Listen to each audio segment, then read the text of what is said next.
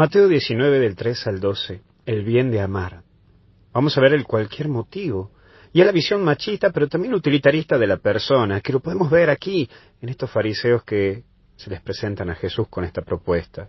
Y en esto cae el hombre la mujer muchas veces, cuando confundimos amor con atracción, que hasta incluso si no tenés ordenada tu parte afectiva, te puede llevar a un estado de obsesión.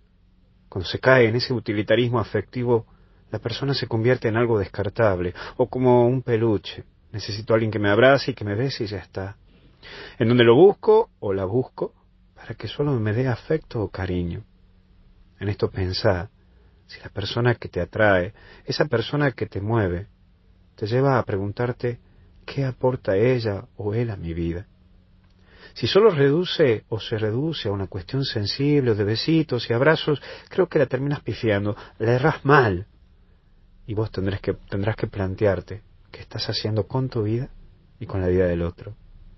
Pensar que la otra persona tiene una historia, una vida, y que hay gente detrás de esa persona. No podés usarla y luego tirarla. Es tarea tuya y mía respetar y aportar en la vida del que tengo frente a mí. Si estás aportando en la vida del otro, o si el otro te está aportando a tu vida, bienvenido sea. Y si no lo está aportando, y si no le estás aportando, sé sincero y da un paso al costado, porque se merece alguien que lo ame o la ame verdaderamente. Y Jesús nos habla de una sola carne, y cuando uno ama se planifica con el otro, acepta un caminar junto a aquella persona que va más allá de lo que le haga el bien. Es la construcción de sueños, de proyectos juntos. Sí, son distintos, eso sí, son distintos, pero se complementan, porque ambos quieren lo mejor de ambos pero sin que el otro sea lo que yo quiero que sea. Sí, acepto que el otro es distinto a mí y acepto como es.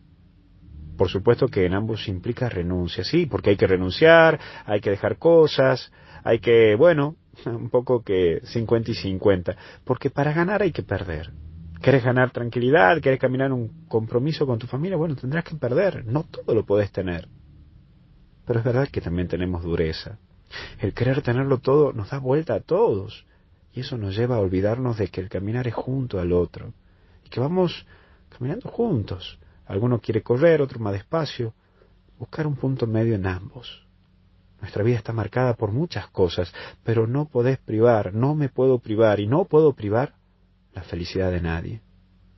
El jugarse por amor es eso, jugársela, caminar junto a quien elijo como compañero o compañera de mi vida, por el solo hecho de que esa persona me hace feliz. Que Dios te bendiga y te acompañe en el nombre del Padre, del Hijo y del Espíritu Santo.